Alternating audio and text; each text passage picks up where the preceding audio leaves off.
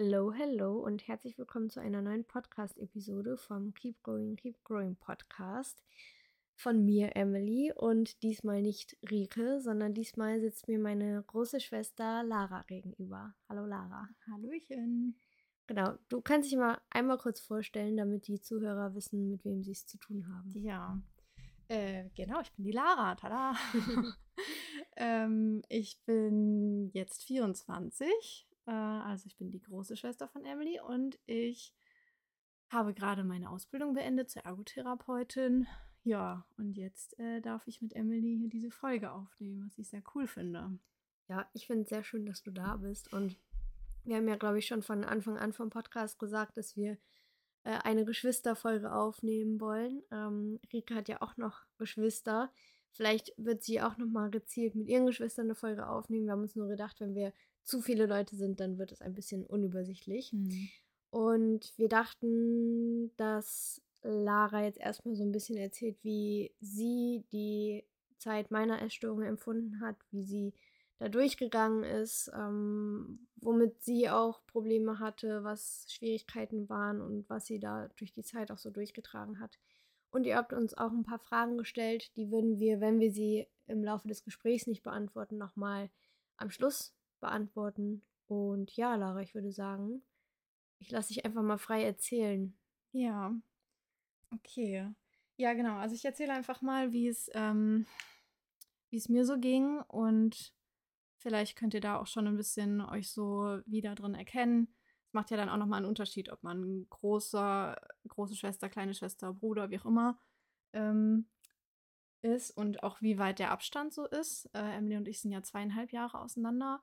Ähm, und weil wir uns auch so als Geschwister eigentlich relativ gut verstehen, ähm, denke ich, ja, dass wir einfach sehr nah beieinander so, also auch äh, so also seelisch sozusagen. Also wir, wir verstehen uns halt einfach gut und ähm, dadurch hatte ich irgendwie das Gefühl, ich habe auch noch mal mehr Anteil genommen. Anders wäre es jetzt, wenn wir total weit auseinander wären. So.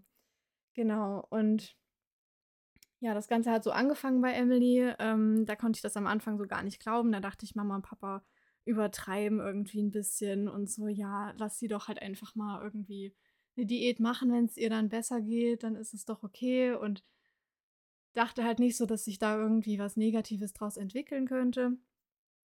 Ähm, aber dann ist es halt immer doller geworden und das war bei mir dann genau die Abi-Zeit. Also beziehungsweise Ende 10. Klasse und dann Abi, ähm, 11. bis 13.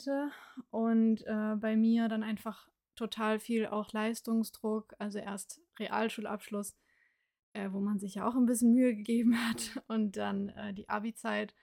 Und ganz kurz, ich glaube, das ist vielleicht auch wichtig zu sagen, Lara war die erste aus der Familie, die überhaupt Abi gemacht hat. Also so, unsere Eltern haben halt kein Abitur gemacht und ich glaube, damals war, wenn jemand Abitur gemacht hat, auch nochmal anders als jetzt. Also ich glaube, dass jetzt auch mehr Leistungsdruck herrscht und ähm, ich glaube, dadurch äh, konnten unsere Eltern das vielleicht auch nicht so gut nachempfinden, wie viel Stress du gerade hattest, mhm. beziehungsweise in meinen Augen hast du es nicht so ja. gezeigt, aber da, dazu kommen wir, glaube ich, ja. gleich. Ja.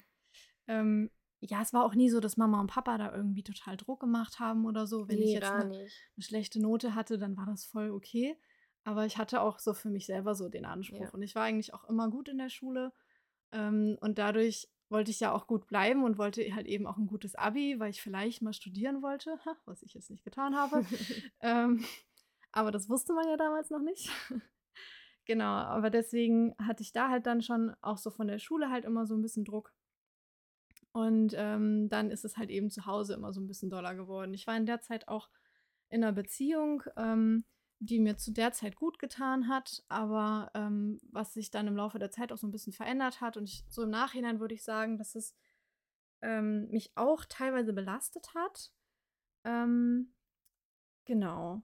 Und ja, dann fing das so ein bisschen an, dass es mir halt immer schlechter ging und äh, ich würde jetzt im Nachhinein auch sagen, dass ich da so Stück für Stück in eine Depression reingerutscht bin, ähm, was ich auch ganz lange gar nicht wirklich gemerkt habe. Ich wusste nur, mir geht es nicht gut, aber ich dachte immer, naja, es geht ja allen nicht so richtig gut und alle müssen für die Schule lernen und alle haben Geschwister und alle haben Familien, die es irgendwie nicht gut geht und äh, oder wo es Probleme gibt. Ich meine, keine Familie ist perfekt. Ähm, und habe immer gedacht, das ist ja jetzt nichts Besonderes bei mir. Ähm, genau. Bis ich dann irgendwann, da war ich ähm, tatsächlich bei meinem Freund dann zum Abendessen und seine Mutter äh, hat mich gefragt, wie es mir geht und ich habe halt so geantwortet, ja, hm, ist halt alles nicht so dolle im Moment und ähm, die wussten auch von Emily. Und dann war das auch öfter so und dass sie mich das gefragt hat und irgendwann habe ich gemerkt, sie hat immer geantwortet mit, naja, aber jeder hat ja mal einen schlechten Tag.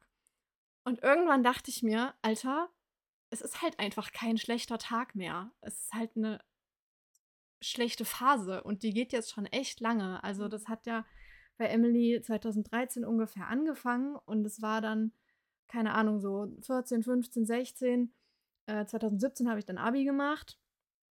Genau, ähm, das heißt, ja, wie gesagt, für mich gab es immer mehr Druck. Ähm, ich habe gemerkt, mein Schlafrhythmus war einfach richtig am Arsch. So. Ich bin so oft in der Schule eingeschlafen. Wirklich, also wirklich richtig eingeschlafen. Nicht so müde oder so. Aber also ich wusste immer nur so fünf Minuten und irgendwann hatte mein Körper das drauf, dass ich den Kopf so auf die Arme aufgestützt habe. Und ich wusste, ich werde in fünf Minuten wieder wach. Ich habe das einmal in der Klausur gehabt. Ja, daran erinnere ich mich. und ich wusste auch, wenn diese Müdigkeit einmal kommt, dann kriege ich die nicht mehr weg, außer wenn ich kurz die Augen zumache. Und dann hat die Klausur gerade angefangen. Ich war so fertig, ich bin so müde geworden. Englisch, 13. Klasse oder so. Und ich habe den Kopf auf den Tisch gelegt. Fünf Minuten gepennt. Zu Beginn einer Klausur. Alter, ich ja, könnte es ja. nicht. Aber da hatte ich schon auch meinen eigenen Anspruch richtig runtergeschraubt. Ja. Ähm, weil ich habe gemerkt, irgendwann, ich schaffe das nicht mehr. Und ich mache mich selber auch richtig fertig, wenn ich meinen Anspruch jetzt so hoch lasse. Und ähm, Deine Freundinnen waren ja auch immer sehr ambitioniert. Ja, ne? die waren auch immer gut und äh, ich glaube, die haben mich auch in der Zeit, ich weiß gar nicht, wie die mich so wahrgenommen haben dann in der Schule, aber ich hatte das Gefühl, ich saß einfach immer daneben, habe irgendwie am Handy gedaddelt, habe mich nie an den Gesprächen beteiligt und so. Was dann auch irgendwann für mich so ein Zeichen war. Ich dachte mal, ich bin einfach sozial inkompetent, ähm, aber definitiv lag das an dieser ganzen Zeit damals und ähm, weiß nicht, vielleicht war das für die auch total komisch. Ähm, wahrscheinlich. ja, genau. Ähm, wir waren zwischendurch auch zusammen auf so Freizeiten, ähm, so, so von der Kirche. Das war dann tatsächlich schon, nachdem ich dann aus der Klinik entlassen wurde. Genau. Und ähm, da hatten dann, war ich dann immer so ein bisschen so eine Art Aufpasserin, also wo ich dann halt äh, auch regelmäßig mit Mama und Papa telefoniert habe oder irgendwie geschrieben habe, heute hat Emily so und so viel gegessen und so. Oder äh, jetzt es weniger oder keine Ahnung so. Davon höre ich gerade zum ersten ja, Mal. Ja, ja. Also man muss dazu auch sagen, ich hatte dann immer mit meinem Hausarzt wie so eine Art Vertrag, ähm, dass ich nur mit auf die Freizeit fahren kann, wenn ich ein bestimmtes Gewicht habe. Weil halt einfach die Angst so groß war, dass wenn ich da zwei Wochen quasi essen kann, was ich will, in Anführungszeichen, ähm, dass ich dann nicht mitfahren darf. Und es war bei mir auch immer so ein Zwiespalt. Einerseits wollte ich da total gerne mit, weil ich wusste, es ist cool, da sind Freunde von mir auch mitgefahren und so. Und andererseits hatte ich aber auch Angst davor, weil es zwei Wochen sind, wo ich keine eigene Küche habe, wo ich essen muss, was da, was es gibt. Und mhm. ähm, genau, ja. Ja.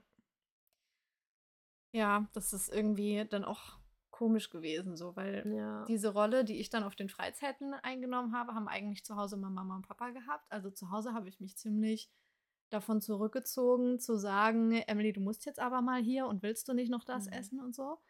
Ähm, das habe ich auch immer sehr geschätzt. Also, ein, also klar, in der, in der Krankheit ist man dankbar für jemanden, der einen nicht dazu drängt, irgendwie jetzt mhm. noch was zu essen oder sich nicht anmerken lässt, wenn, also du hast wahrscheinlich auch viele kranke Verhaltensweisen von mir gesehen, aber du hast es halt nicht kritisiert oder so. Mhm. Und das tat mir immer gut, wobei es jetzt im Nachhinein weiß ich, wenn das auch meine Eltern so gemacht hätten, dann hätte mir niemand gezeigt, ja. was falsch ist. Ja. Also es braucht irgendwie jemanden, aber ich habe dann auch gedacht, vielleicht ist das okay so, wenn Mama und Papa diese Rolle einnehmen als Aufpasser mhm. und äh, und ich vielleicht noch mal so eine andere Position habe. Es ist ja generell so, die Eltern sind in einer ganz anderen Rolle, wenn es um sowas dann geht, als die Geschwister. Und Mhm. man hat aber auch ja als Geschwisterpaar sozusagen nochmal einfach insgesamt eine ganz andere Beziehung. Also es ist nicht wie bei einer Freundschaft, sondern man ist halt, man verbindet ganz viele Sachen miteinander. Man ist zusammen aufgewachsen. Ähm, aber man ist halt eben auch nicht Elternteil, der dir sagt, wie du zu leben und zu sein hast. ähm, und dass du dein Zimmer aufräumen musst, wie auch immer. Ähm, sondern man hat eben eine ganz besondere Beziehung miteinander. Und ja, und dann dachte ich, vielleicht ist das auch okay, wenn ich mich da jetzt nicht auch noch einmische, sondern vielleicht so ein bisschen einfach noch mal so ein Stück weiter wegstehe davon. Genau. Ähm, Vielleicht noch mal kurz Ja. ein bisschen in Zeitstrahl noch mal ein bisschen Ja. nach vorne. Wie war es denn so, als ich in die Klinik gekommen bin, in der Klinik war? Wie war die Phase so für dich, die Zeit? Mm. Ich habe das gar nicht so, also ich, ich erinnere mich gar nicht so richtig, wie das war, als ich ja dann wirklich so alleine hier war sozusagen. Also Mhm. Ich meine, man ist ja nicht gleich Einzelkind, aber man ist dann plötzlich, hat man kein Geschwisterkind mehr hier. Das fand ich schon auch, also sehr ungewohnt, weil das hatten wir ja noch nie. Mhm. Äh, außer vielleicht mal, du warst eine Woche im Urlaub oder so. Ja. Aber das ist ja total begrenzt. Und ähm, ja, hm, voll schwierig zu sagen irgendwie. Vielleicht ganz kurz zum Anfang, als ich in die Klinik war, war das für dich eine Erleichterung? Also, weil ich weiß, dass Mama und Papa haben ja auch gesagt, das war für sie dann auch Hm. so, sie konnten halt endlich Verantwortung abgeben. Hm. Ich glaube, dadurch habe ich das so gespürt, ja, durch Mama und Papa. Also nicht primär bei mir selber, aber ich habe Mamas und Papas Stimmung ja immer sehr aufgefasst. Also es gab ja wirklich Phasen, da saß Mama jeden Tag unten im Wohnzimmer und hat geweint. Und, ähm, und ich erlebe das so mit oder habe das miterlebt, wo meine Mama eigentlich jetzt nicht so oft weint. Ähm, ja, und man hat immer das Gefühl, man muss irgendwie trösten, man muss irgendwie da sein, man muss irgendwas machen oder so, um die Situation für, zu verbessern, aber man kann ja nichts machen. Mhm. Und ich glaube, durch diese sozusagen Erleichterung, die Mama und Papa gemerkt haben, habe ich auch durch sie so eine Art Erleichterung gemerkt. Einfach, ähm, weil ich dann ja auch nicht mehr so nah dran war und die Verantwortung nicht mehr bei uns war und wir uns nicht jeden Tag Gedanken machen mussten, wie es jetzt, was wir jetzt essen oder wie wir essen und was jetzt richtig ist und was falsch ist und so. Genau. Ja, aber ja, ich habe einfach bei mir gemerkt, ich war auch jeden Tag übelst so, so reizüberflutet. Wenn irgendwas kam, was mir nicht in Kram gepasst hat, ähm, dann ging es mir meistens ziemlich schnell, ziemlich schlecht. Ähm, ich habe in der Zeit auch manchmal so Bilder gemalt. Und dabei habe ich eigentlich erst gemerkt, wie schlecht es mir wirklich so ging. Also ich fand es irgendwie schwierig für mich, das so auszudrücken. Ich habe da auch eigentlich nie mit jemandem drüber gesprochen. Ähm, und wenn man Gedanken nicht mal ausspricht oder irgendwie visualisiert, dann ist es manchmal schwierig, diese Gedanken wirklich wahrzunehmen. Und äh, dann habe ich aber irgendwie in den Winterferien, glaube ich, erinnere ich mich noch an ein so ein Bild, das ich mit Wasserfarbe gemalt habe, nur mit Schwarz und Rot. Ähm, und da stand irgendwie drauf, ich habe keinen Bock mehr auf dieses scheiß Leben oder sowas habe ich da. Also, ähm, aber das war, ich habe das so intuitiv gemalt. Also ich habe Ja. gar nicht drüber nachgedacht, sondern ich habe mich einfach hingesetzt, habe mir die Farben genommen, habe irgendwas gemacht. Ähm, und dann mit Rot auch irgendwie so Spritzer und so Tropfen und sowas. Und dann, das sah, genau, das sah richtig Mhm. übel aus. Aber ich habe mir das, in dem Moment habe ich das gar nicht gemerkt. So, ich Mhm. habe das einfach gemalt. So, und dann bin ich kurz aufgestanden und dann war ich eigentlich fertig, wollte die Sachen dann so wegräumen und dann gucke ich dieses Bild an und denke, ach du Scheiße, was habe ich denn da eigentlich fabriziert? So, ich war richtig so ein Krass. bisschen erschrocken über mich Ja. selber, weil diese Gedanken sind ja, also das ist ja dann in mir drinne auch und das habe ich Mhm. gar nicht so gespürt und dann dachte ich so, okay, ich glaube, ich muss das wegpacken, weil wenn das jemand sieht, das ist ja übelst schlimm, das würde ja keiner auch von mir denken, dass ich sowas malen würde oder denken würde und da war ich richtig so ein bisschen erschrocken darüber, wie schlecht es mir auch so geht. Und konntest du in der Zeit mit deinem Freund darüber sprechen? Oder also gab es irgendwen, mit dem, mit dem du darüber ernsthaft sprechen konntest? Mm, Also es gab immer Leute, die gefragt haben, ähm, aber meistens waren die nicht so nah an mir dran, dass ich jetzt da äh, voll die ehrliche Antwort gegeben hätte. Ähm, und viele haben ja dann auch nach dir gefragt, primär, was ich auch gar nicht schlimm gefunden habe, weil wenn ich ein Außenstehender wäre, ich würde auch zuerst nach dir fragen. Und ja, weil das ist ja so der Kernpunkt. Mhm. Ja. Ähm, ich habe mit meinem Freund schon darüber auch gesprochen, aber ich glaube tatsächlich gar nicht so richtig über diese wirklichen intensiven Gefühle und Gedanken, die ich selber so hatte. Aber wie gesagt, weil ich sie teilweise auch gar nicht kannte. Mhm. Es war eher so, dass es so im Unterbewusstsein abgelaufen ist bei mir. Ja, und ich glaube, das, das Thema Depression und sowas, das war zu der Zeit, also jetzt, glaube ich, in dem Alter, in dem du da warst, weiß nicht, 17 oder wie alt warst mm. du da? Mhm. Ähm, je, jetzt finden, glaube ich, Mädels mit 17 erkennen sowas vielleicht schneller, weil mm. ich glaube, mhm. dass es durch Social Media mehr präsent ja. wird. Aber damals war das ja überhaupt nicht so, also da hatte man gar keine Berührungspunkte so ja. richtig damit. Ja. Also ich persönlich jetzt nicht. Ja, das stimmt. Ja, aber auch mit dem Alter, glaube ich, äh, war das einfach noch nicht so ja. da, genau. Und äh, in diesem Winter, wo ich jetzt gesagt habe, wo ich dieses Bild auch gemalt habe, das, da gab es so einen Wendepunkt für mich persönlich. Ähm, weil ich da gemerkt habe, es kann einfach so überhaupt nicht weitergehen. Also das nächste Jahr stand an und ich dachte, habe so darüber nachgedacht, wie das wohl wird. Ähm, und ich habe gemerkt, wenn es so weitergeht, dann halte ich das einfach alles nicht durch. Also dann, dann schaffe ich meine Schule nicht. Ich habe zwischendurch überlegt, ob ich mein Abi abbreche oder so, weil ich dachte, das stresst mich einfach alles so krass. Ähm, das heißt, ich muss irgendwas, wenn ich das hier so weitermachen will, dann muss ich irgendwas ändern. Und dann habe ich für mich sozusagen beschlossen, ich muss mich da einfach mehr rausnehmen. Ich kann das nicht mehr so nah an mich ranlassen, ähm, weil mich das sonst alles kaputt macht. Und äh, das war dann auch der Moment, wo ich gesagt habe, dass ich meinen eigenen Anspruch an die Schule auch runterschraube, dass mir jetzt egal ist, ich schreibe die Prüfung oder ich schreibe halt die Klausuren alle mit so, aber wenn ich jetzt nicht schaffe, so viel dafür zu lernen, dann ist es halt eben so. Und dann schreibe ich halt schlechte Noten. Ähm, und auch ja, dass ich versuche auch mich zu Hause so ein bisschen mehr davon zu distanzieren. Und darüber habe ich mit Mama gesprochen und sie war. Jetzt im Nachhinein? Oder? Nee, dann schon. Mhm. Und sie war geschockt davon.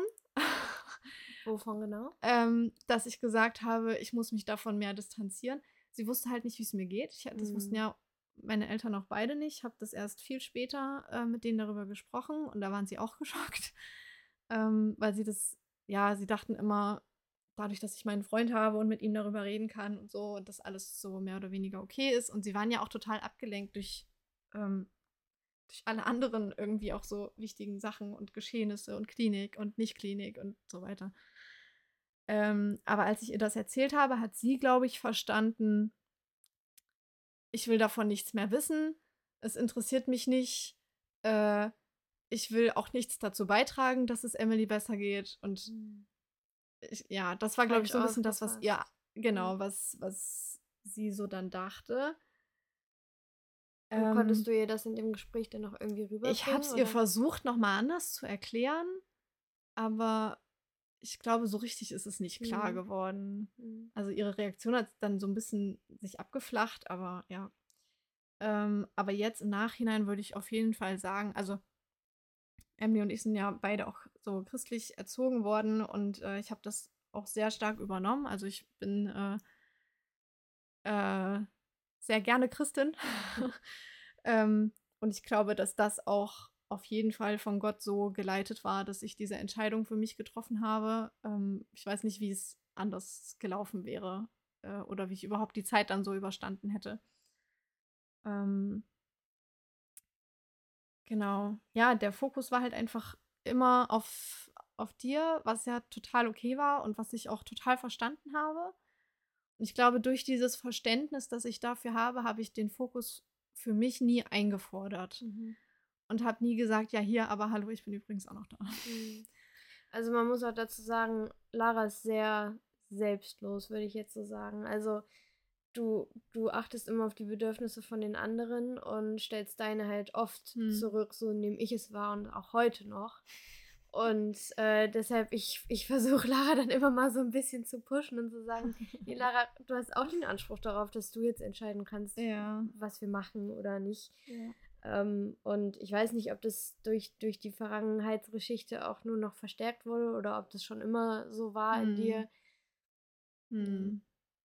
Ja, ich erinnere mich auf jeden Fall, dass ähm, unsere Tante mich mal angesprochen hat und äh, sie ist auch meine Patentante und ähm, sie hat dann auch gefragt, wie es dir geht und dann hat sie aber danach viel intensiver gefragt, wie es mir geht. Mhm. Und das war so ungewohnt für mich irgendwie, dass ich wusste gar nicht genau, was ich antworten sollte. Ich wusste eigentlich auch gar nicht richtig, wie es mir geht. Mhm.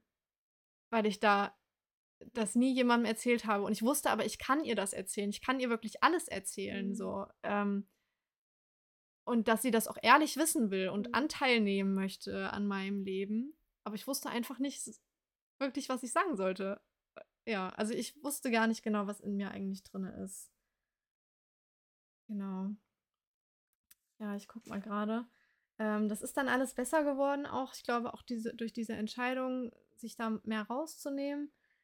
Ähm, es ist halt auch so ein Spagat, ne? Also, ich habe dann auch gedacht, eine Frage, die uns gestellt wurde, ähm, hast du dich für manche Gedanken oder sowas geschämt? Ähm, ich habe mich dafür nicht, also das wäre jetzt das Einzige, was mir so ein bisschen einfallen würde, was in die Richtung geht. Ich habe mich nicht dafür geschämt, dass ich sage, ich muss mehr auf mich achten, weil ich einfach gemerkt habe, es würde sonst nicht anders gehen. Aber es ist natürlich schwierig. Das ist so ein Spagat zwischen sich einerseits weniger involvieren in die ganze Geschichte und andererseits aber Schwester sein und eigentlich irgendwie auch da sein oder Hilfe anbieten. Ähm, irgendwie kann das gar nicht gleichzeitig gehen. Man muss dann mhm. halt einfach so einen ganz schmalen Grad finden, wo man sagt, ich kann, ich bin für dich da, ja, aber ich muss im Moment auch für mich da sein, gleichzeitig. Ja. Hast du das irgendwie gemerkt, ähm, dass ich mich da mehr zurückgezogen habe oder so? Oder ich glaube, du warst sehr mit dir einfach. Ja, ich glaube auch. Also ich kann es jetzt nicht bewusst sagen. Ähm, war das dann, als ich noch in der Klinik war, der Winter? Oder ich weiß gar nicht genau. Entweder 15, 16 oder 14, 15 der Winter. Ja, also ich kann es jetzt nicht, nicht genau, hm. genau sagen, definieren.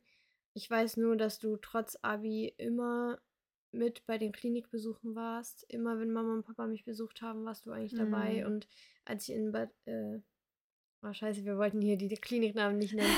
ähm, als ich dann in der ersten Klinik war, ähm, ich, ich habe einmal gesagt, ihr könnt mir persönlich schreiben, wenn ihr die, den Namen der Klinik haben wollt, aber wir wussten jetzt nicht, wie das ist, ob man mm. das so mhm. sagen darf. Ähm, als ich in der ersten Klinik war, da musste man von uns zu Hause auch gut zwei Stunden fahren oder drei sogar. Ich weiß ja, drei nicht glaube ich nicht. Aber, aber es war schon halt weit. Mm. Und da bist du trotzdem immer mitgekommen, so. Mhm. Und ich weiß nicht, da habt ihr mich, glaube ich, auch gar nicht jetzt so oft besucht als mhm. äh, in der anderen Klinik. Das waren dann halt nur noch 45 Minuten Fahrt oder so. Aber trotzdem, das habe ich auch. Also ich glaube, ich wusste damals nicht, wie viel Stress du mit dem Abi auch hattest, weil du dir das halt nicht hast anmerken lassen. Aber mhm. jetzt im mhm. Nachhinein wusste ich das jetzt nochmal viel mehr zu schätzen, als ich dann Abi gemacht habe und mhm. so.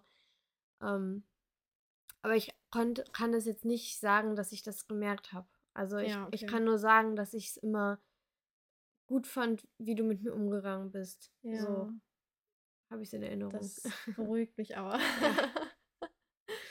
ja, auch mit den Klinikbesuchen, wenn ihr die Möglichkeit habt, wenn ähm, jetzt euer Geschwisterkind in der Klinik ist und ihr habt dort die Möglichkeit, eine Familientherapie zu machen, nehmt es auf jeden Fall wahr. Das ja. ist so geil. Also ich habe diese wir hatten, ich weiß nicht, bei wie vielen Terminen ich dabei war, zwei oder drei. Äh, Mama und Papa waren manchmal noch alleine mit.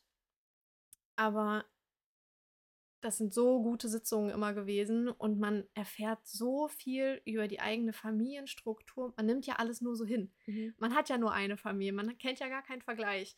Deswegen denkt man, ja, so ist es halt in der Familie und so nicht anders.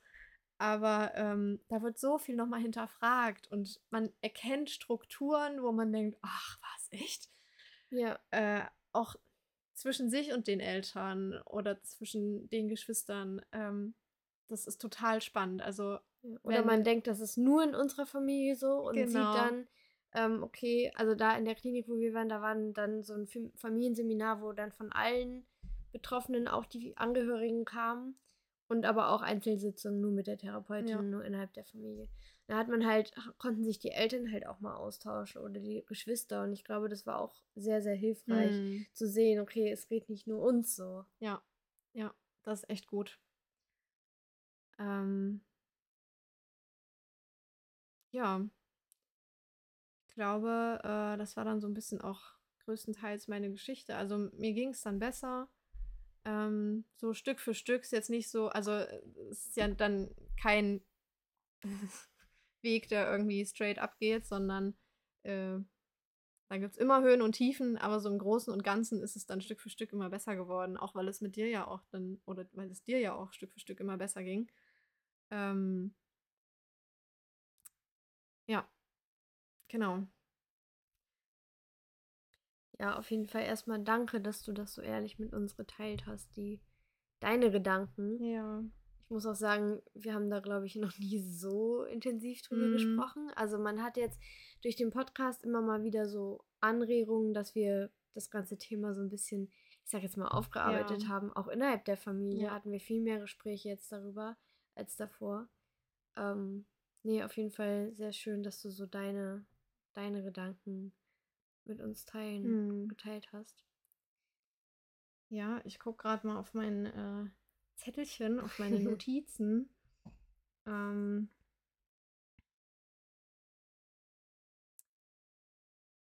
äh, ja, ich weiß nicht mehr genau, was ich hier aufgeschrieben habe. Aber ähm, was ich noch einen ganz wichtigen Punkt fand, war, ähm, du musst halt gucken, A, wie sehr du dich involvieren willst und ähm, wie sehr, wie viel du auch geben kannst. Also ich war Mhm. einfach in einer Situation, da konnte ich nicht viel geben. Ähm, und das habe ich dann ziemlich schnell feststellen müssen. Und das ist nicht schön, das festzustellen. Ähm, das heißt, du kannst halt nur so viel weitergeben, wie du selber auch hast und wie du selber, wie du dich selber gerade fühlst, wie es dir geht. Ähm, das ist von ganz vielen äußeren Faktoren auch oder eben auch inneren Faktoren abhängig. Ähm, und ja, was ich einfach auch wichtig finde, du bist zwar enger Teil der Familie und ähm, hast auch ein, ja, weiß ich nicht, wie das bei dir ist, mehr oder weniger gutes Verhältnis zu äh, deiner Schwester oder deinem Bruder. Ähm, aber mach dich halt frei davon zu denken, dass du verantwortlich bist für die Heilung deines Geschwisterkinds. Mhm. Weil das bist du nicht und das wirst du auch nicht erreichen können. Mhm. Und das ist halt das, eine Frage war, äh, was war das Schlimmste für dich ähm, während dieser Zeit? Und ich habe so überlegt und es war einfach so diese Hilflosigkeit, dass man nichts machen konnte wirklich. Mhm. Also die Entscheidung zu essen oder nicht zu essen oder so zu leben oder anders, das trifft immer noch der Betroffene, die Betroffene selbst. Ähm, du kannst halt auch als Geschwister nur Hilfestellungen geben. Du kannst es immer nur anbieten, anbieten, anbieten. Aber ob derjenige das dann annimmt oder diejenige, ist, liegt einfach nicht in deiner Hand. Mhm. Ähm, und deswegen mach dich nicht verantwortlich dafür, sondern ähm, du kannst es im Grunde am Ende nicht beeinflussen. Ja, das gilt ja auch irgendwie so für alle Angehörigen. Also auch für Freunde, für Eltern, für Geschwister. Das ist halt eine scheiß Suchterkrankung. Und das ist auch bei Alkoholikern, würde ich behaupten. Klar, da kann man noch ein bisschen mit anderen Mitteln spielen, aber äh, du kannst halt, wenn die Person selber sich noch nicht dafür entschieden hat, sie möchte geheilt werden, sie möchte was verändern, die betroffene Person, du kannst da als, als du, du kannst da als angehörige Person meistens nicht, Hm. nicht viel machen. Ja. Und ich meine, es gibt Therapeuten, die haben das studiert, die, die kennen da Gedankengänge und so Mhm. weiter. Und auch die können nicht immer helfen. Also, ja, man, man, man, ich, ich verstehe, wie belastend das für einen sein muss, dass man dann daneben sitzt und merkt, okay, ich kann hier gerade nichts tun. Ja. Aber man muss halt irgendwie einen Umgang damit finden, dass es so ist, ne? Ja, ja, genau. Und das ist auch das ist gut, dass du das sagst. Ähm, das ist halt das, was du machen kannst. Überleg dir, wie möchtest du für dein Geschwisterkind sein? Also, welche Rolle möchtest du ihm ihr gegenüber einnehmen? Ähm, für mich war es jetzt eben, wie ich schon erklärt habe, die, was die Krankheit angeht, eher passive Rolle. Aber ich habe trotzdem versucht, irgendwie zu zeigen, ich bin trotzdem für dich da. Ich nehme gerade nicht Anteil daran, wie viel du zum Abendessen isst, aber du kannst trotzdem mit mir reden. Ähm, ich weiß, wir haben nicht so viel über die Krankheit geredet eigentlich. Das war eher das, was du dann mit Mama und Papa auch besprochen hast. Ähm, ja, ich weiß nicht, war mehr so, so stiller Begleiter sozusagen, könnte man vielleicht so. Also, wie möchtest du für dein Geschwisterkind sein? Und ähm, dabei ist es einfach auch total wichtig, miteinander zu reden, irgendwie in Kommunikation zu treten. Ähm, ja, und frag einfach. Also sprich es einfach an und frag deinen Bruder, deine Schwester, äh, was erwartest du von mir? Also soll ich mich einmischen?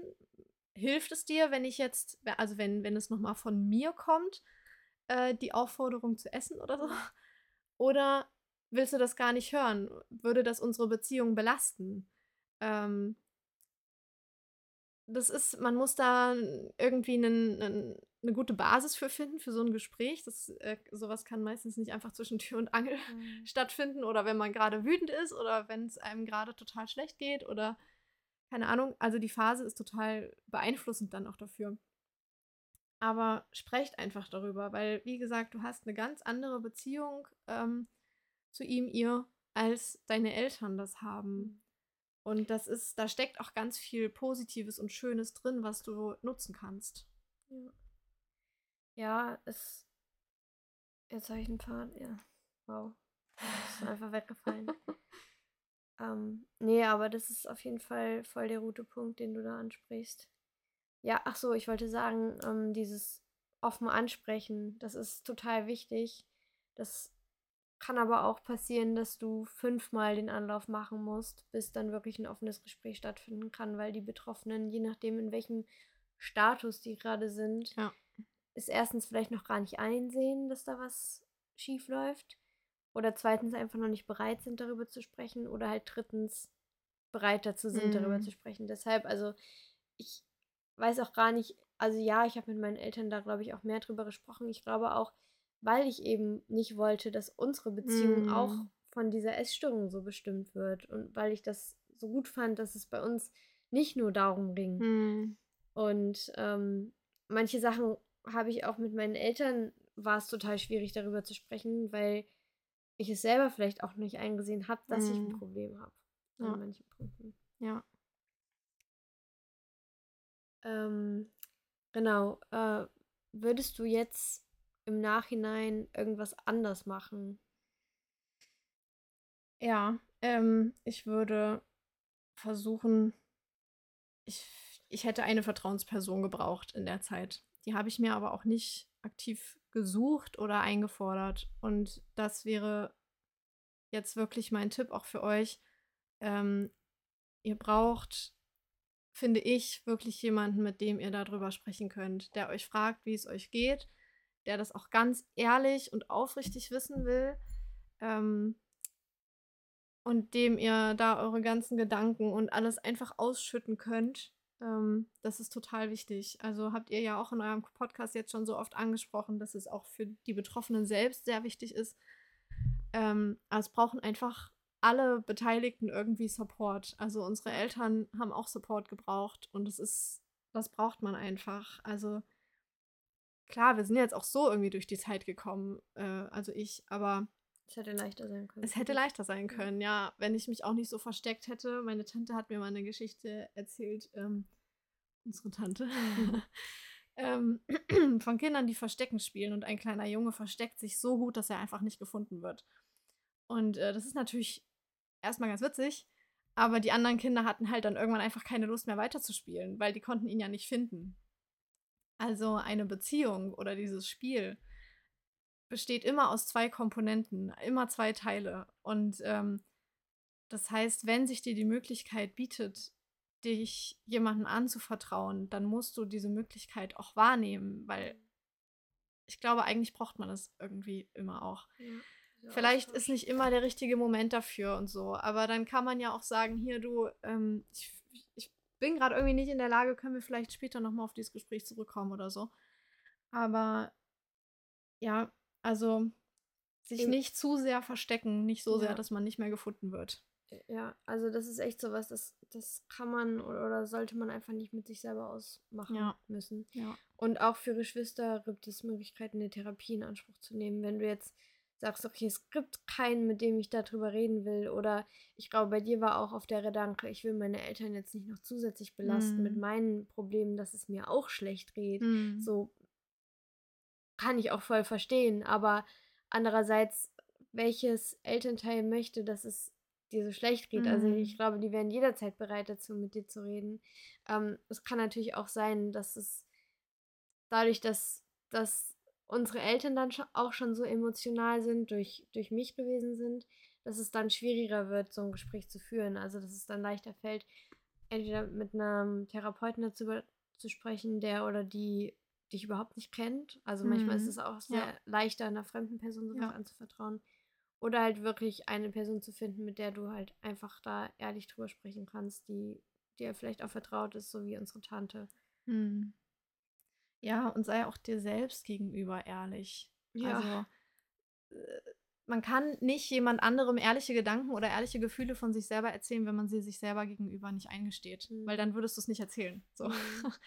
ähm, sondern versuch für dich auch einen Weg zu finden, deine Gedanken auch irgendwie, deinen Gedanken auch Raum zu geben. Das sind keine schönen Gedanken. Man würde sich immer lieber gerne äh, ablenken und versuchen, da irgendwie rauszukommen. Aber ähm, irgendwann braucht sowas Luft und Raum, weil mhm. das, das wächst sonst irgendwie wie so eine schlechte, wie so ein Unkraut in dein Herz rein. Mhm. Und dann geht am Ende viel mehr kaputt, als kaputt gegangen wäre, wenn du die Gedanken zugelassen hättest. Und, und vor allem glaube ich, dass man auch nur richtig aus so einem Gedankenkarussell rauskommen kann, wenn man seine Gedanken kennt und ja. sortiert hat. Ne? Ja, genau. Also, und dann, dann musst du auch nicht mehr so sehr Angst davor haben. Man hat immer nur Angst vor dem, was unbekannt ist.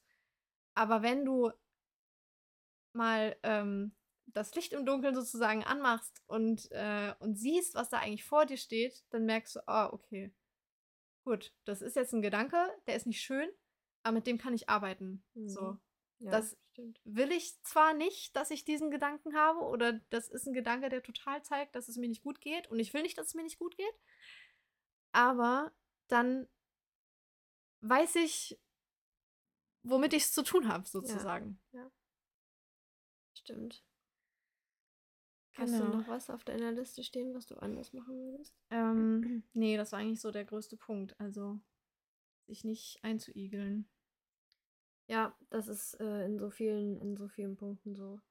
Ja. Und man, man denkt immer, nee, ich muss jetzt stark sein, ich äh, muss da jetzt durch und andere schaffen das auch, aber das müsst ihr nicht. Mhm. Ihr, ihr, müsst nicht stark sein und ich sage es auch immer wieder, es ist auch stark, Hilfe anzunehmen. Also ja, auf jeden Fall. An, an dem Punkt, wo ich gemerkt habe, wie gut es manchmal tut, Hilfe anzunehmen, gerade auch, also der, dein Gegenüber, welches dir Hilfe anbietet, macht es ja auch nicht so aus Mitleid oder so, sondern das macht die Person ja auch, weil sie dir helfen möchte, weil sie ja. sieht, dass es dir nicht gut geht. Ja. Und wie ist es denn für dich, wenn du einen Freund fragst, ähm, hier ist alles in Ordnung und du spürst genau, es ist nichts in Ordnung mm. und der aber sagt, nee, nee, alles gut. Mm. Also, ich finde es schön, wenn jemand auf mich zukommt und mir was anvertraut. Mhm. Auch wenn das ein schweres Thema ist und ich das dann mittrage. Aber wenn wir es zu zweit tragen, dann ist es halt nicht mehr so schwer. Ja, ja. Ja, und wenn du dir unsicher bist, ob du, ob du das wirklich machen sollst oder ob du Hilfe in Anspruch nehmen sollst oder so, ähm, das ist diese Unsicherheit ist eigentlich immer schon der erste, das erste Zeichen dafür, dass es eigentlich schon richtig wäre. Ja. Also sobald du diesen Gedanken hast, oh, hm, vielleicht bräuchte ich jemanden, das ist eigentlich immer schon so das erste Zeichen. Und wenn dir wirklich gar keiner einfällt oder du dich gar nicht traust, es gibt immer auch so Sachen wie, weiß ich nicht, hier diese Nummer gegen Kummer oder sowas oder so ein Sorgentelefon oder so. Klar, äh, das ist eine Person, die man dann gar nicht kennt und vielleicht kommt da gar nichts am Ende bei rum. Aber du hast es mal jemandem erzählt. Mhm. Und im besten Fall hat dieser jemand auch noch irgendeinen Kontakt oder irgendeine Möglichkeit, ähm, dich an jemanden weiterzuleiten. Oder die kennen sich ja aus. Die, da rufen jeden Tag Leute an, denen es scheiße geht. Äh, die wissen, was es für Möglichkeiten gibt und die können dir weiterhelfen. Also ich würde immer als erstes jemanden nehmen, den du kennst, klar.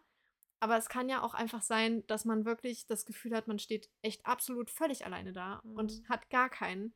Und dann ist vielleicht sowas auch gar keine schlechte Möglichkeit. Ja. Einfach, kann man ja einfach googeln, wo man da anrufen muss. Genau. Ja, ich würde sagen, ähm, wir schauen nochmal, welche Fragen wir gestellt bekommen haben, oder? Ja. Äh, zum Beispiel die Frage, Grüße gehen raus an Rike. ähm, hat sich deine Schwester je negativ von deinem Essen beeinflussen lassen? Das ist eine gute Frage. Ähm, negativ weiß ich nicht, aber es gab eine Zeit, da hat, äh, hast du, glaube ich, besonders auf das geguckt oder dein Essverhalten an mein Essverhalten angepasst, Ja. wenn ich das so Ja. richtig verstanden habe. Und ähm, das haben wir auch alle gemerkt. Äh, es war so ein offenes Geheimnis und da habe ich dann manchmal von mir aus versucht, mehr zu essen. Und manchmal wurde ich tatsächlich auch von Mama gebeten, doch den Teller noch wenigstens leer zu machen. Ähm, weiß ich auch nicht, ob das so gut war, aber ähm, am Ende weiß man das nie und es ist für jede Familie das erste Mal, dass sowas irgendwie ist. Äh, und man weiß einfach nicht, was gut und schlecht ist. Daher, ich mache ihr da überhaupt keinen Vorwurf oder so draus. Aber genau, das ist so das, wo ich mich habe beeinflussen lassen. Manchmal gab es Tage, da war ich trotzig. habe ich gedacht, Alter, sie muss es sowieso lernen. Ich bleibe da jetzt konsequent. Sie soll sich nicht an mir orientieren. Sie muss selber wissen, wann sie Hunger hat und wie viel Hunger sie hat. ja, weiß ich auch nicht, wie gut es im Nachhinein gewesen ist. Aber ähm, da habe ich gedacht, boah, nee, ich bin eh schon von allem angekotzt. Ich lasse mir jetzt nicht vorschreiben, wie viel ich essen soll oder Ja. wie viel nicht. Ähm, ja, das war eigentlich so das Einzige, wo ich mich habe beeinflussen lassen durch.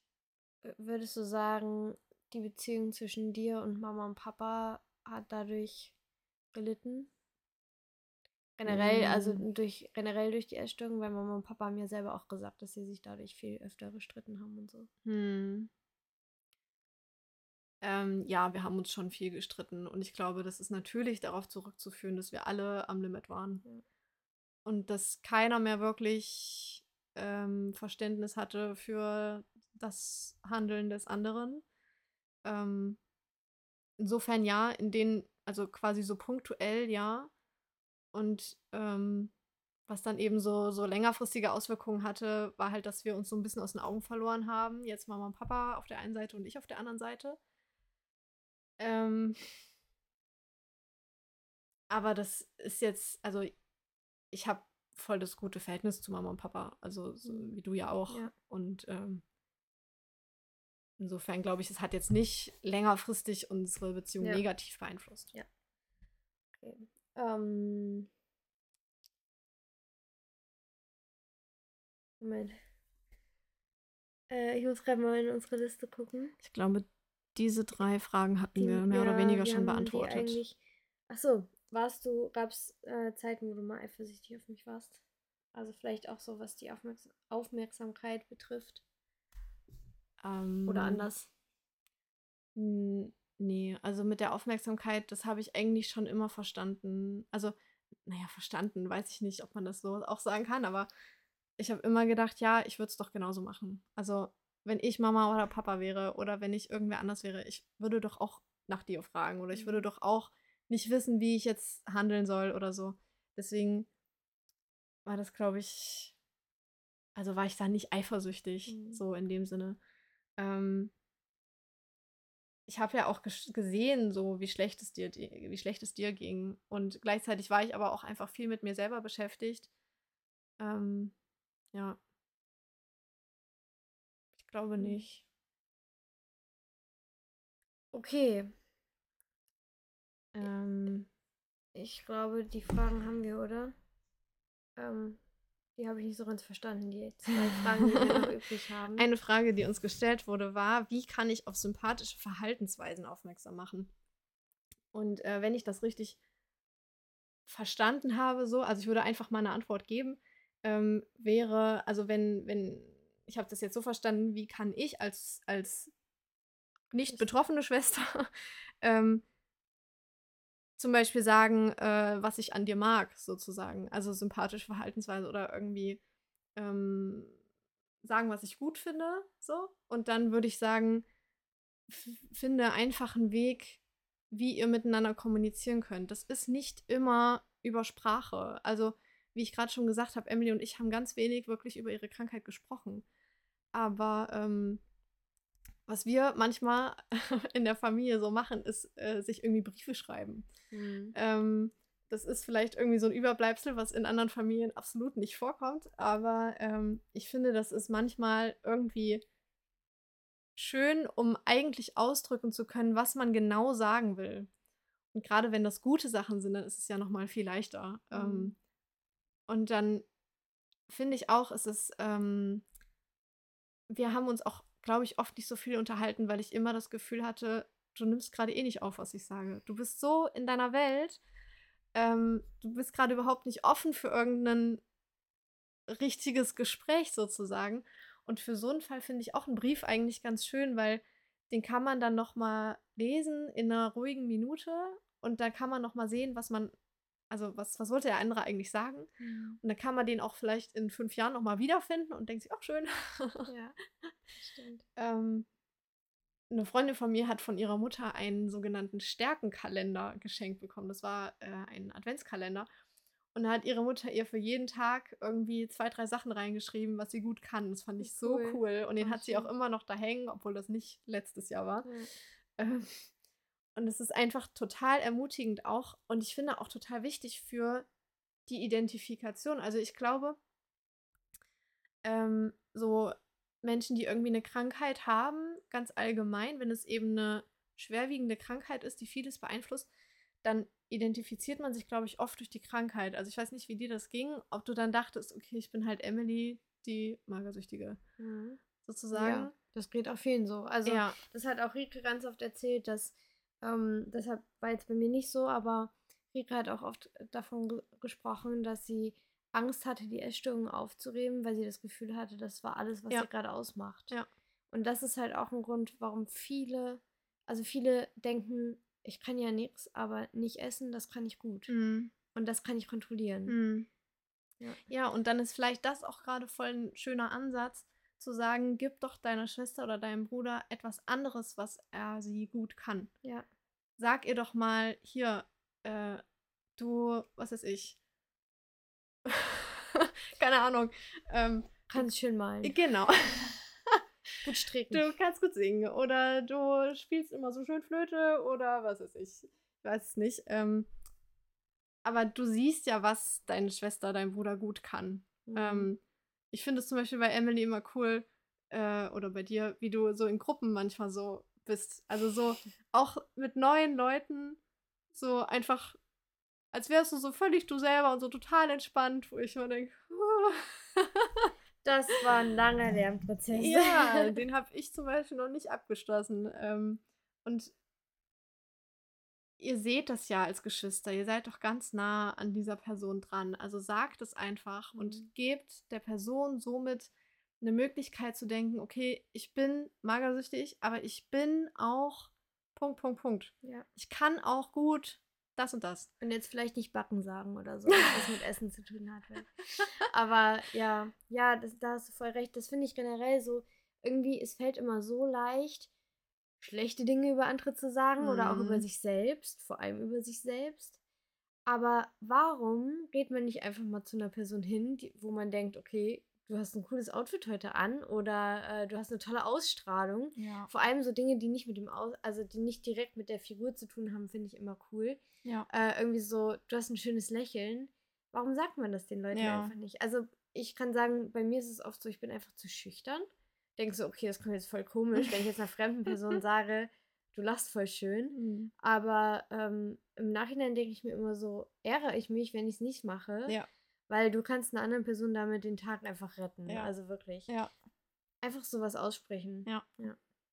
Okay, ich, die letzte Frage habe ich jetzt, glaube ich, auch verstanden. äh, wenn, wenn ich sie anders verstanden habe, dann sagst du es. Äh, wurdest du oder gab es oft so einen Körpervergleich oder generell Vergleich zwischen uns beiden, nehme ich an, von unseren Eltern, von der Familie, von Freunden, von Bekannten, dass Hm. du das Gefühl hattest, dass wir miteinander irgendwie verglichen wurden? Ja, schon. Also, es gab immer, es gibt immer irgendwie eine Oma oder so, die sagt, äh, ach Kind, hast ja gar nicht mehr auf den Rippen. Ja. Und dann irgendwie noch sowas hinterher schiebt wie, äh, guck dir doch mal deine Schwester an. Ja. Warum machst du es nicht wie sie? Ähm, ja, also da kommen auf jeden Fall Vergleiche. Ähm, Mhm. liegt ja auch irgendwie nah, man ist aus einer Familie, man ist, äh, hat den gleichen Genpool, Mhm. äh, ist nicht unbedingt angemessen. Ähm, das kennt, glaube ich. Gerade bei alten Leuten finde ich das schwierig zu kommunizieren. Ja. Also so, ähm, es ist ja auch so, dass bei mir viel mehr die Aufmerksamkeit drauf gelegt ist, wenn ich jetzt mal was abnehme. So, Hm. dann wird das direkt gesehen. Hm. Ähm, wobei bei dir auch oft so gesagt wird, Ja. dass du sehr schlank bist, ja, ne? ja, das stimmt. Ähm, ja, ich glaube, das kennt jeder. Man kennt es ja Mhm. auch einfach von sich selber. Man vergleicht sich immer mit irgendwem, um vielleicht A, um erstmal so eine Richtung zu haben, in die es hingehen soll, oder um was zu haben, wo man sagt, ach, das, da will ich, also da will ich selber hin, das ist vielleicht auch ein Idol, aber das kann immer positiv oder auch negativ werden. Und ähm, da muss man einfach gucken, dass es einen nicht sehr belastet. Also ähm, das kann man halt nicht ausstellen, aber achte einfach bei dir selber drauf, auch wenn du ein Vorbild sein willst, vielleicht für dein Geschwisterkind. Ähm, wie gehst du damit selber um? Und dann merkt man das ja auch nach außen. Also man merkt nach außen einfach, ob jemand total selbstbewusst ist und sagt, ist mir alles scheißegal, ich ziehe jetzt äh, den, den lila Space Pulli und dazu äh, meine neongrüne Jogginghose an oder was weiß ich. äh, und so gehe ich dann in die Stadt zum Einkaufen. Oder halt eben nicht so. Oder nur geschminkt rausgehen kann. Das sind jetzt alles so äußerliche Beispiele. Ne? Ja, Das sind vielleicht auch nicht so die besten Beispiele. Es gibt übelst viele Beispiele, ähm, wo man sich vergleicht. Und wenn du da, wenn dich das nervt, dieses ständige Vergleichen, dann fang an, einen Unterschied zu machen. Und das wird auch in deiner Familie sichtbar werden. Mhm. Und äh, andere werden sagen, oh wow, die ist irgendwie so selbstbewusst oder der oder ähm, das ist dir ja völlig egal, was andere von dir denken. Das ist nicht immer gut übrigens. Aber ähm, genau. Und dann auch gucken, willst du Vergleichssituationen schaffen? Also, ähm, man kann ja bewusst solchen Situationen aus dem Weg gehen, Mhm. weil man vielleicht sagt, das tut mir total überhaupt nicht gut. Aber es ist manchmal auch gut, sowas als Übung zu haben Mhm. und zu sagen, ja, okay, ich bin jetzt halt völlig anders. Ich trete jetzt hier gerade total anders auf als alle anderen und ich werde definitiv auffallen, in welcher Art und Weise auch immer. Es kann ja auch charakterlich sein, es muss ja nicht Ja. äußerlich sein. Ähm, aber ich lerne jetzt, ich nehme das jetzt als Herausforderung und lerne jetzt den Umgang damit, wie das ist. Ja. Ich finde, das macht auch Spaß. Also Ja. so, wenn du da so eine Vision quasi vor dir hast, ähm, gerade was das Selbstbewusstsein betrifft, irgendwie so. Und dann kannst du ja auch sagen, nicht, ich will selbstbewusster werden, sondern ich will jeden Tag einer fremden Person was Nettes sagen Ja. oder so. Also das kann man ja auch so kleine Challenges Ja. sich Tag für Tag machen. Und ähm, was du gerade gesagt hast, so am Anfang, wenn du da, weiß ich nicht, auf einmal viel selbstbewusster bist, natürlich, wenn Personen dich so nicht kennen, werden sie erstmal gucken und Mm. vielleicht auch dumme Sprüche machen oder so. Mm. Aber wenn du dich damit gut fühlst und damit keinem anderen schadest, Mm. dann go for it, denke Ja, ich mir. Ich ja. habe da einen ganz guten Vergleich jetzt neulich in einem Podcast gehört. Da haben, äh, hat eine Frau gesagt, sie hat immer nur Jogginghose getragen und auf einmal trägt sie Jeans. Und alle haben sie blöd angeguckt, weil sie auf einmal Jeans trägt. So, hä, du trägst doch nie Jeans und das bist du doch überhaupt nicht. Aber irgendwann haben sich die Leute dran gewöhnt. Ja. Und dann wird es auch keinen mehr Ja. jucken, was du jetzt anhast oder was nicht. Ja. Also und auch so, so ist es ja mit Verhaltensweisen auch. Wobei man da jetzt das auch nicht ins Negative machen darf. Also irgendwann gewöhnen sich die Leute auch, wenn du ein gestörtes Essverhalten hast und sagen Mhm. vielleicht nichts mehr. Ähm, Aber ich glaube, es ist rübergekommen, was ich damit meinte. Ja, ich glaube auch. ja. Okay. Hast du noch was, was dir auf dem Herzen liegt, was du noch loswerden möchtest? Ähm, du hattest noch einen kleinen ja, ich kann ja so, Experiment so ein bisschen mal zusammenfassen, genau. Äh, ich habe gestern, ich wollte mich so ein bisschen vorbereiten und habe mal in meinen alten Tagebüchern geblättert und habe eine Seite gefunden, die heißt Laras Regeln gegen Schlechtigkeitsgefühle. Musste ich erst mal lachen, als ich das gesehen habe. Aber ähm, ich finde das eigentlich gar nicht schlecht, so eine, so ein bisschen so eine Anleitung zu haben, wie man sich selber ähm, auch was Gutes tun kann. Und da würde ich dich jetzt einfach bitten, ähm, wenn du das jetzt gerade hörst, äh, ich glaube, diese fünf Minuten können wir auch noch einbauen. Mhm. Beziehungsweise du für dich bei dir zu Hause. Ähm, überleg doch einfach mal, was dir gut tut. Ähm, einfach, das können total kleine, banale Sachen sein. Das muss kein, äh, keine riesige Shopping-Tour an einem freien Wochenende sein oder sowas. Äh, und das nächste freie Wochenende ist in drei Jahren. Sondern ähm, auch einfach ganz kleine Sachen, die du in deinem Alltag so machen kannst. Die dir gut tun, wenn es dir schlecht geht. Genau, ja. ja. Genau. Genau. Ihr könnt ja kurz, kurz auf Pause drücken. Ja. Und dann sagt Lara, was sie sich aufgeschrieben hat, damit ihr jetzt unvoreingenommen seid. Genau. Jetzt, bitte jetzt Pause drücken. okay. ich vermute mal, oder ich hoffe, dass es einige von euch gemacht haben. Ähm, wenn ihr jetzt vielleicht gerade spazieren wart, vielleicht habt ihr es euch in die Notizen aufgeschrieben. Aber es lohnt sich echt, sich für sowas einfach mal Zeit zu nehmen. Manche sind immer sehr busy und wollen einen Podcast nach dem anderen hören und so viel Wissen wie möglich in den Kopf reindrücken, aber manchmal äh, stimmt das, äh, das Sprichwort, in der Ruhe liegt die Kraft.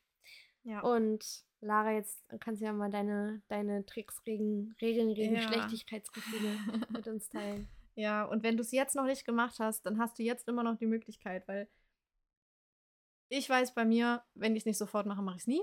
Ja. Äh, und da reichen wirklich zwei, drei Minuten, weil dann hast du diesen Gedanken auch erstmal drin und dann wird dir vielleicht im Alltag immer noch mal mehr was auffallen, wo du denkst, ach, das war jetzt schön, das ja. war doch jetzt gut. Also drück auf Pause, ansonsten erzähle ich jetzt einfach weiter. Ähm, für, also mir tut gut, mal kurz rauszugehen. Das muss kein langer Spaziergang sein, aber einfach mal rauskommen, frische Luft haben, was anderes sehen als die eigenen vier Wände. Das kann schon super anregend sein für die eigenen Gedanken und für den eigenen Gemütszustand sozusagen. Und ohne Podcast und Musik. Genau, ohne alles. Einfach nur mal und dann auch einfach mal sehen, was hast du für Gedanken. Mhm. Und dann kommt dieses auch, was wir vorhin hatten mit der Selbstreflexion und so, das kommt dann Stück für Stück. Wenn du das nicht, das muss man üben. Also wenn du das nicht gewöhnt bist, dann kann es sein, du wartest fünf Minuten, es kommt einfach nichts. Mhm. So. Ähm, dann kann es sein, äh, du brauchst mal einen Nachmittag für dich alleine und du machst auch gar nichts. Mhm. Ähm, und dann werden irgendwelche Gedanken sich offenbaren oder ja. wie auch immer. Ähm, ein Glas Wasser trinken habe ich einfach aufgeschrieben. Ja. Manchmal ist auch äh, schön, den Flüssigkeitshaushalt aufzufüllen. äh, selber musizieren, da müsst ihr einfach selber gucken, ob, ob euch das Spaß macht. Das ist ja jetzt meine Liste, ne? Die ist ja total individuell. Ähm, ich habe noch aufgeschrieben, Bibel lesen. Also für mich ist das schön. Ähm, Obst essen oder etwas anderes Leckeres sich zu essen machen. Ähm, das Licht anmachen. Das für mich habe ich das tatsächlich in der Abi-Zeit als total wichtige Sache ähm, empfunden. Gerade wenn es morgens dunkel war und wenn man irgendwie um sechs aufsteht, dann ist es noch oft morgens dunkel. Ähm, ich habe fast alle Lichter angemacht, die es hier im Haus irgendwie gab. In der Küche irgendwie drei Lichtschalter, die waren alle an. Ähm, und das hat mir richtig gut getan, weil es mir meistens morgens schlecht ging. So aufstehen, in die Bahn gehen, oh, so war immer scheiße. So, also Mama und Papa haben halt keinen Job, wo sie so früh aufstehen mussten, ja. wie wir, wenn wir noch mit der Bahn nach Kassel fahren mussten. Und dann war man halt morgens immer alleine. Ja. So, du hast alleine gefrühstückt und also es ist jetzt auch kein Vorwurf oder so. es ist halt einfach anders, weil wir bis zur 10. Klasse immer hier äh, bei uns im Ort zur Schule gegangen sind. Wir haben immer zusammen gefrühstückt und sind dann los. Hm. Und Mama und Papa haben uns sogar geweckt. Und dann auf einmal so ab der Abi-Zeit selber Wecker stellen, selber Frühstück machen. So, das ist halt irgendwie eine Veränderung. Klar, hm. man ist hm. alt genug dafür, aber gerade finde ich, morgens ist man dann auch anfällig für schlechte Gedanken, ja. gerade im Winter, wenn es dann dunkel ist. Ja. ist das auf jeden Fall ein guter Trick. Oder mir hilft es auch oft, Musik anzumachen Ja. oder so. Aber halt Musik, die mir gut tut. Also ich bin dann oft so, auch so Worship höre ich auch voll gerne. Hm. Ja. Ja, und auch da habe ich für mich gemerkt, es hilft nicht immer einfach nur ganz klassisch diese Punkte abzuarbeiten. Also du Mhm. kannst dir ein paar Punkte aufschreiben, ja, aber das muss nicht jedes Mal heißen, dass das immer hilft. Ja. Ähm, du musst jedes Mal überlegen, okay, möchte ich jetzt Musik hören? Oder Mhm. bin ich einfach schon total überfordert vom Tag? Komme ich gerade Mhm. aus der überfüllten Straßenbahn? Habe ich 100.000 Gespräche gleichzeitig gehört? Bin ich total überflutet? Brauche ich jetzt wirklich Musik? Wahrscheinlich erstmal nicht. Ja. Wahrscheinlich brauchst du einfach erstmal nur Stille. Ja. Es ist total individuell, was dir jeden Tag auch gut tut. Manchmal willst du lieber eine nette Person anrufen. Manchmal willst du ein Bad nehmen oder Fernsehen, weil du dich ausschalten willst. Und manchmal ist Ausschalten einfach nicht gut. Mhm. Ähm, was für mich so immer sehr gut war, war ohne Druck irgendwie Tagebuch zu schreiben. Also nicht zu denken, ach, ich muss aber jetzt jeden Tag Tagebuch schreiben, sondern zu sagen, jetzt habe ich Bock, mich einfach mal hinzusetzen und meine Gedanken zu ordnen. Ja. Oder eine andere Ausdrucksmöglichkeit, wie malen oder Musik machen oder so. Einfach sich selber eine Möglichkeit und Raum zu geben für Mhm. sich. Und auch wenn du jetzt das Gefühl hast, ich habe aber viel zu viel Stress, ähm, es kann manchmal ganz viel Stress nehmen, wenn du dir eine Stunde Zeit nimmst für dich und Ja. dich sortierst. Das habe ich auch letzte Woche erst gemerkt, da habe ich das auch gemacht, seit Ewigkeiten mich mal wirklich einfach hingesetzt und aufgeschrieben, meine Gedanken. Hm. Und das war ein richtiger Gamechanger für mich. Also da habe ich auch noch mal ein paar Sachen geändert, die, die ich die Woche umgesetzt habe. Und äh, ja, also das hilft einem wirklich noch mal so klare Sicht zu bekommen. Hm. Ja, Waren das deine Regeln? das waren meine Regeln. Ich glaube, das ist echt ein cooler Abschluss eigentlich. Ähm, also ihr habt jetzt vielleicht auch, wenn ihr immer noch nichts aufgeschrieben habt, habt ihr jetzt vielleicht auch Laras Sachen zum Teil übernommen. Ähm, ihr könnt euch da echt gerne noch mal in Ruhe hinsetzen und euch was überlegen. Ähm, Lara, hast du jetzt noch abschließend irgendwas, was du loswerden willst? Wir sind jetzt schon eine Stunde dabei. Oh, wow. Ähm, wenn du sagst, das war dein abschließendes Wort, war es das? Ich glaube, das waren meine abschließenden Worte, ja. Also, Ja. Ich fand es auf jeden Fall cool, hier dabei sein zu dürfen. Und ähm, wenn ihr irgendwie noch Fragen habt oder keine Ahnung, dann könnt ihr euch sicher gerne bei Emily melden oder äh, sie wird es dann an mich weiterleiten oder so. Ihr könnt euch auch bei Lara melden, wenn ihr Genau. wollt. Sie heißt genauso wie ich, nur Lara.schnitzel. äh, nicht. Schnitzel. Ähm, genau. Nee, Lara, freut mich sehr, dass äh, du dir die Zeit genommen hast. Ähm, wir Ja. fahren morgen zusammen in den Urlaub. Mal sehen, wann die Folge rauskommt. Wir wollten übrigens eigentlich nach England, aber ähm, wir machen jetzt einen 9-Euro-Ticket-Trip. Ich bin sehr gespannt. ähm, ja, schön, dass ihr bis hierhin auch zugehört habt. Ja. Ähm, ich bin gar nicht gewohnt, die Abmoderation zu machen, weil Rike das immer macht. Also wir freuen uns auf jeden Fall, wenn ihr uns irgendwie eine positive Bewertung bei Spotify oder Apple Podcast gebt. Wir haben die 100 be- positiven Bewertungen geknackt auf Spotify. Freuen uns aber natürlich über mehr. Ähm, Gerade wenn ihr jetzt vielleicht betroffen seid, könnt ihr die Folge auch sehr gerne euren Geschwistern weiterleiten. Auch, Ja, ja, ich finde auch, es, wir haben jetzt übelst viel gesagt, was gar nicht nur für Geschwister wichtig ist. Ja, ich glaube, wir haben generell Angehörige auch. Ja. aber auch generell für auch für Betroffene die Ja. Fol- also ich glaube insgesamt war das ja einfach auch eine gute Folge um für schwere Zeiten ein paar Umgangsweisen zu finden wie man da Hm. vielleicht irgendwie rauskommen kann Hm. ja also bitte gerne teilen ähm, weiterschicken empfehlen weiterempfehlen da freuen wir uns auf jeden Fall und ansonsten wünschen wir euch einen schönen Lara Morgen, Mittag, Abend, wann auch immer ihr das gerade hört. Und äh, wir freuen uns, wenn ihr bei der nächsten Folge dabei seid. Ciao. Tschüss.